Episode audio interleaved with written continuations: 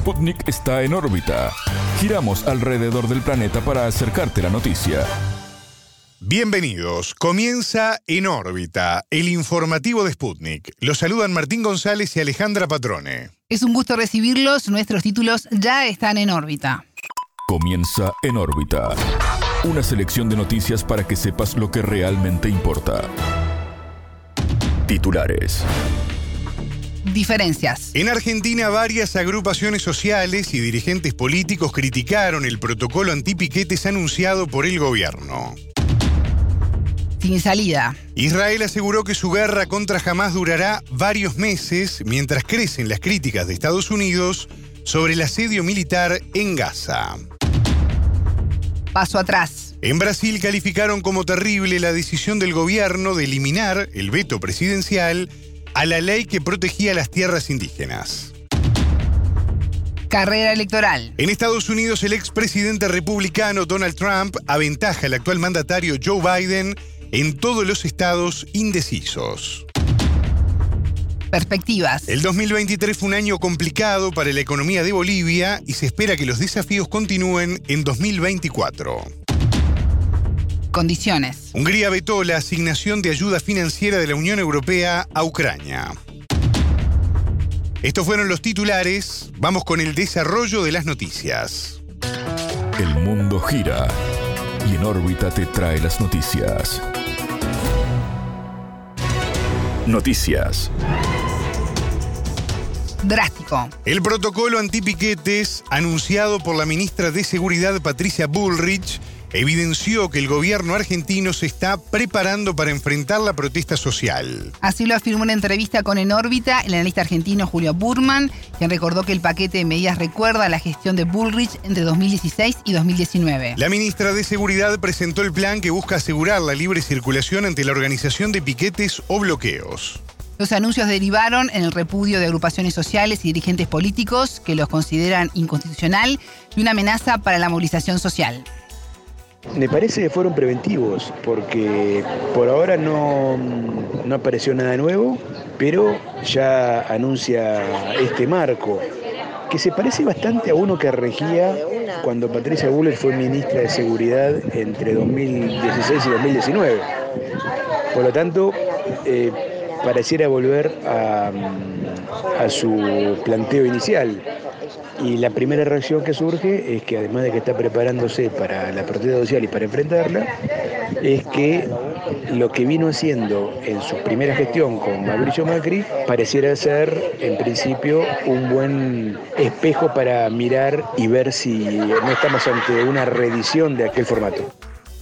Entre los cambios anunciados está el permiso a las cuatro fuerzas federales de intervenir si hay un delito flagrante durante las manifestaciones en la vía pública. Se incluye también la identificación de quienes corten arterias con la aplicación de leyes que contemplan hasta penas de prisión y el cobro de los gastos por roturas. Y presten atención, en el caso de que haya participación de menores, se sancionará a aquellos que lleven niños en horario escolar a las protestas. Para Burman, el aspecto más problemático de la batería de cambios presentada está en que el gobierno eligió ir al choque desde el comienzo sin medidas previas.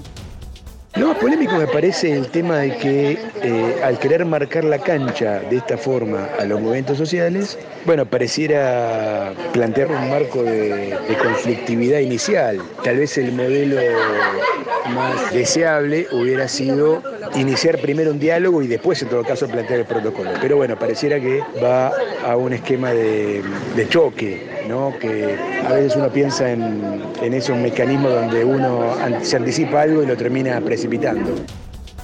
Para esta semana que comienza están previstas varias protestas sociales como respuesta a los primeros anuncios del gobierno de Javier Milei. En este marco, el analista hizo un balance del clima social que se está gestando en Argentina.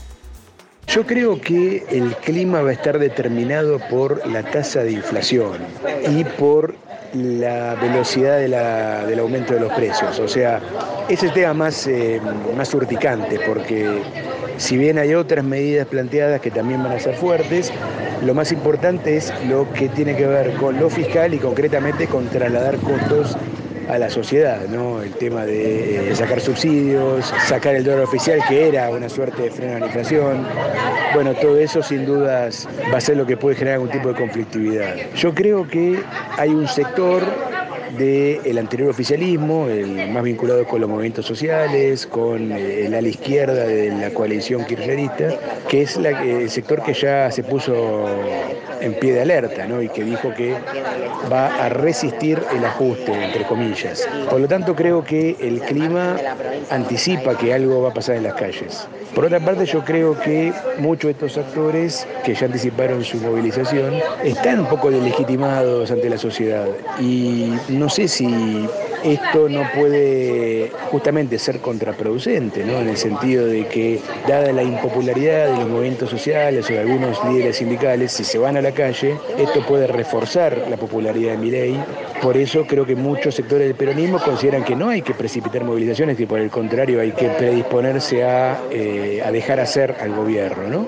Ahora, bueno, si hay conflicto en las calles, probablemente el gobierno de Milei se vea relegitimado porque va a poder decir que no lo dejan gobernar y eso eh, le puede granjear la simpatía de sus propios votantes. Era la palabra del analista argentino Julio Burdman. Sin salida. Israel aseguró que su guerra contra el movimiento palestino jamás durará varios meses. El mensaje llega luego de que Estados Unidos expresara sus críticas a la intensidad de los ataques sobre la población gazatí. El Ministerio de Salud de la Franja informó que decenas de muertos y heridos en recientes bombardeos y operaciones terrestres en la ciudad de Yan Yunis. Rafah, ciudad del sur limítrofe con Egipto, también fue atacada. La Casa Blanca comunicó que la operación israelí en el enclave palestino pasará a una fase de eliminación selectiva de los líderes de Hamas. La nueva etapa se centrará en el uso de datos de inteligencia, manifestó el asesor de Seguridad Nacional de la Casa Blanca, Jake Sullivan. Washington e Israel creen que Yabá Sinwar es el cerebro detrás de los ataques de la organización palestina en el país judío el 7 de octubre. La inteligencia israelí sospecha que en Sinwar se esconde en la ciudad Jan Yunis, en el sur de la franja. Tel Aviv ofreció una recompensa de hasta 400 mil dólares a cambio de información sobre el paradero del líder. Paso atrás. La decisión del Congreso de Brasil de eliminar el veto del presidente Luis Ignacio Lula da Silva que protegía las tierras indígenas es una noticia terrible para esas poblaciones. Así lo afirmó en entrevista con En órbita Guillermo Simões Reis, doctor en ciencias políticas brasileño. El analista afirmó que con este paso dado por el poder legislativo se daña de manera directa la autonomía de los indígenas sobre sus territorios. El Congreso del Gigante Sudamericano restableció artículos clave de un proyecto que limita los derechos de los indígenas sobre sus tierras ancestrales. Los vetos de Lula que el Congreso eliminó son simplemente es simplemente terrible para los indígenas, porque, bueno, acaba con su autonomía en sus propias tierras, pues eh, facilitan la explotación económica en sus tierras, construcción de estradas en sus tierras, instalación de bases militares en sus tierras, todo esto sin su consentimiento, va a empobrecer mucho estas poblaciones que ya están eh, vulnerables, pues eh, prohíbe que los indígenas cubren entrada para que la gente, los turistas entren en sus tierras, que es obviamente terrible, cobarde, y mismo dificulta que otras demarcaciones de tierras ocurran, pues la nueva ley eh, obliga a la Unión eh, a indemnizar a los terratenientes por cualquier, cualquier eh, mejoría que hayan construido en las tierras. Entonces, todos ellos que ocuparon las tierras no legalmente hicieron mejorías, construyeron, tendrían que ser indemnizados por el gobierno para que la demarcación fuera validada. Entonces, todavía más difícil. Además, algunas demarcaciones no fueron buenas para los indígenas porque son territorios muy chicos. Y bueno, la ley también prohíbe la ampliación de, estas, de, las tierras ya demarcadas. Entonces, demarcaciones que no fueron buenas no podrán ser porque ya fue demarcado. Entonces es terrible por muchos motivos. El rechazo parlamentario a las objeciones del Ejecutivo a la tesis del marco temporal, centro de una ley que regula la demarcación de tierras indígenas, se aprobó con los votos de 321 diputados y 53 senadores. Lula, un declarado defensor de las causas indigenistas, vetó en octubre algunos tramos de la ley, incluido el del marco temporal. Esta tesis solo reconoce el derecho de los indígenas a reivindicar los territorios que ocupaban en 1988 cuando se promulgó la Constitución. Pero es rechazada por las comunidades bajo el argumento de que muchos pueblos fueron expulsados de sus territorios ancestrales, en especial durante la dictadura de 1964 a 1985. Los indígenas representan 1,7 millones de los 203 millones de habitantes que tiene Brasil. El analista entrevistado subrayó la gravedad y el impacto que tendrá el hecho de que el Congreso haya habilitado la tesis del marco temporal. Es difícil decir que uno de los artículos es peor que el otro porque todo es terrible. Hablé de, casos en que los indígenas van a estar más, más vulnerables, van a empobrecer, pero lo, más, lo que más se habla seguramente es el marco temporal que prohíbe que se demarquen tierras de los indígenas en que los indígenas no estaban, no vivían antes en el momento de, la, promulgación de la Constitución de 1988. ¿Cuál es el tema? Muchos indígenas fueron expulsados de sus tierras y consiguieron volver después. Y bueno, no tendría, por esta ley no tienen derecho a las tierras.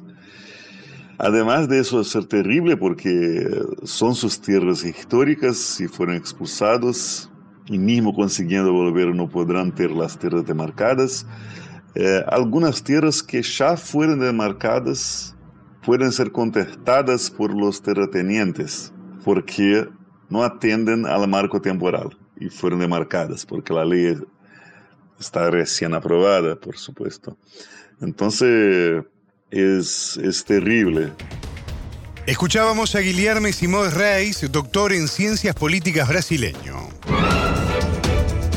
Pronóstico. En Estados Unidos, Donald Trump aventaja a Joe Biden en todos los estados indecisos a 11 meses de las elecciones presidenciales de noviembre de 2024. El mandatario entre 2017 y 2021, predecesor del demócrata Biden, es el precandidato favorito a la nominación republicana a la Casa Blanca. La encuesta de Morning Consult de Bloomberg arroja que Trump ganaría hoy en Arizona, Georgia, Michigan, Nevada, Carolina del Norte, Pensilvania y Wisconsin. Los siete estados considerados indecisos, que no dominan ni republicanos ni demócratas, son clave para definir el resultado electoral. En términos generales, 58% de los votantes de estos siete estados mantienen una opinión desfavorable de Biden. En tanto, 53% la tienen de Trump, a quien sin embargo consideran más capacitado para gestionar la economía nacional. El sondeo destaca a su vez la caída de la intención de voto para Biden del electorado negro y en el llamado voto joven de entre 18 y 34 años.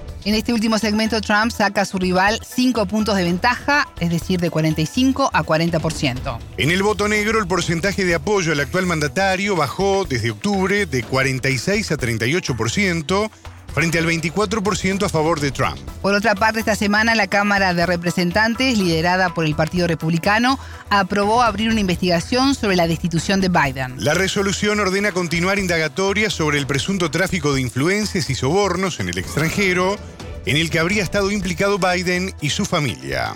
La politóloga rusa Julia Boguslavskaya dijo a Sputnik que habrá acusaciones que no hay manera de probar y el Senado nunca votará para impugnar a Biden. La tarea es montar un espectáculo político, algo bueno para los republicanos. Se están haciendo acusaciones muy graves contra Trump y es necesario demostrar que Biden tiene algo que ocultar, resumió. Perspectivas. 2023 fue un año complicado para la economía boliviana y se espera que los desafíos continúen en el 2024 afirmó a Sputnik el economista Miguel Clares. Según el presidente Luis Arce, el país crecerá 3,7% el año próximo, aunque para el Fondo Monetario Internacional la cifra sería del 1,8%. Este año, al igual que en 2022, las presiones inflacionarias, el efecto post-pandemia, los conflictos bélicos y el aumento de las tasas de interés afectaron la economía global. En Bolivia se sintió el impacto. Sin embargo, para Clares, la economía muestra cifras saludables con un crecimiento del primer semestre de 2,2%. El analista explicó además que a la situación global se sumaron conflictos internos en la Asamblea Legislativa. De 2022-2023 se han caracterizado por ser eh, dos años con un contexto internacional muy desafiante, muy adverso y que sin duda ha repercutido ¿no? en las diferentes economías del mundo es un tópico que hay que aclarar necesariamente porque ah, han sido años bastante complicados a nivel mundial. En el caso boliviano eh, no ha sido ajeno ¿no? a estos shocks externos, ha generado cierta, cierto entorpecimiento también en, el desempeño de algunas variables. Sumado a eso, ha existido diferentes conflictos internos ¿no? por parte de la Asamblea Legislativa que ha perjudicado la aprobación de leyes en el ámbito económico que iban a ser de gran beneficio para el desempeño de la economía nacional, ¿no? Sin embargo, pese a estos eh, desafíos externos e internos que han existido, la economía ha mostrado cifras eh, desde mi punto de vista saludables. Eh, estamos hablando de un crecimiento económico al primer semestre de esta gestión de 2,2%. y es un reflejo interesante, ¿no? Porque hay economías que están entrando en, en procesos de recesión, es decir, que tienen tasas negativas. Eh, sumado a esto, la, inflación también ha sido un elemento muy importante, ¿no? Cuando los países han estado con dos dígitos de inflación, Bolivia ha obtenido una, una, inflación controlada, ¿no? Al mes de noviembre tenemos 1,5%, por ejemplo. Entonces, todos estos elementos eh, han sido fruto, ¿no? De un esfuerzo por parte de la política fiscal, eh, monetaria y cambiaria que ha impulsado el actual gobierno, ¿no? Principalmente la política fiscal, ¿no? Mira, la política fiscal ha hecho los esfuerzos necesarios eh, para poder impulsar todavía la inversión pública, los diferentes programas sociales y diferentes eh, canalizaciones de recursos que han, han, sido también eh, un factor muy importante para alcanzar estos resultados. ¿no? La política fiscal en Bolivia es, es sumamente importante y creo yo el instrumento más valioso que hemos tenido estos últimos años para poder preservar esta estabilidad macroeconómica sobre todo, ¿no? Según el entrevistado, si bien el año 2024 el contexto internacional será poco alentador, el crecimiento económico nacional tiene ventaja al basarse en el consumo interno. Si se basara en la demanda externa, los resultados hasta la fecha hubiesen sido sumamente bajos, afirmó Clares. 2024 va a ser también un año desafiante, ¿no? Aún existen eh, perspectivas eh, un poco alentadoras en el contexto internacional eh, donde varios bancos centrales aún mantienen algunas políticas para poder eh, desacelerar la, la, inflación que lamentablemente repercute en la actividad económica. Eh, entonces, todos estos elementos a nivel internacional también en cierta forma afectan ¿no? a la economía nacional, pero no en gran medida, ¿no? Eso es importante aclararlo, ¿no? Nuestro crecimiento económico está compuesto en gran parte, o está incidido, mejor dicho, en gran parte por la demanda interna. Entonces, y si nuestro modelo económico dependiera bastante de la demanda externa, entonces sí tendríamos un año bastante complicado, ¿no? Los resultados incluso observados a la fecha hubiesen sido sumamente eh, bajos, ¿no? Entonces, en ese sentido, manteniendo, manteniendo y profundizando el actual modelo, eh, vamos a mantener una estabilidad macroeconómica, eh, pero sin dejar de lado ¿no? que va a ser un año desafiante todavía por el contexto internacional y algunos conflictos internos que existen en la Asamblea Legislativa. ¿no? la industrialización del litio va a ser ese punto de inflexión para generar mejores resultados en el país, ¿no? Se han dado los primeros pasos, pero aún queda pendiente seguir impulsando más esta tarea de la industrialización del litio, ¿no? Que sin duda va a generar muy buenos resultados para el país, ¿no? Tanto en el sector externo como en el sector fiscal. Sputnik también conversó con el economista René Martínez de la Fundación Jubileo quien subrayó que la economía del país está en caída desde el año 2014. En opinión de Martínez, el país vive en permanente déficit fiscal y endeudamiento como consecuencia del incremento del gasto público. Condiciones. Hungría vetó la asignación millonaria de ayuda financiera de la Unión Europea a Ucrania. Este es el octavo tramo de ayuda militar a Kiev por parte del Fondo Europeo para la Paz de un valor de 500 millones de euros. Hungría no aprobó los paquetes de apoyo militar y macrofinanciero de 20 mil millones y 50 mil millones de euros respectivamente para el periodo 2024-2027. Volveremos a tratar el tema el año que viene después de una preparación adecuada, comunicó el primer ministro Víctor Orbán. Su mensaje fue en el marco de la cumbre en la que iniciaron las negociaciones para el posible ingreso de Kiev al bloque. Orbán insistió en su rechazo a tal adhesión al considerar que no conviene a los intereses de Budapest ni del bloque europeo en general. Según el mandatario, Ucrania no cumplió los requisitos que le pide la Comisión Europea para poder iniciar las negociaciones. Según el político, el gobierno de Volodymyr Zelensky cuenta con graves problemas de corrupción. Para la entrada de un país al bloque se necesita el visto bueno de todos los parlamentarios nacionales de la Unión. En tanto, la Comisión Europea desbloqueó 10.200 millones de euros en fondos de cohesión para Hungría tras avalar su reforma judicial. Bruselas tiene congelados otros 11.700 millones en fondos de cohesión, un desembolso condicionado a reformas en la libertad académica o la ley sobre protección de la infancia. Hasta aquí en órbita. Pueden escucharnos todos los días en vivo a las 18 horas de México, 21 de Montevideo y a las 0 GMT por sputniknews.lat.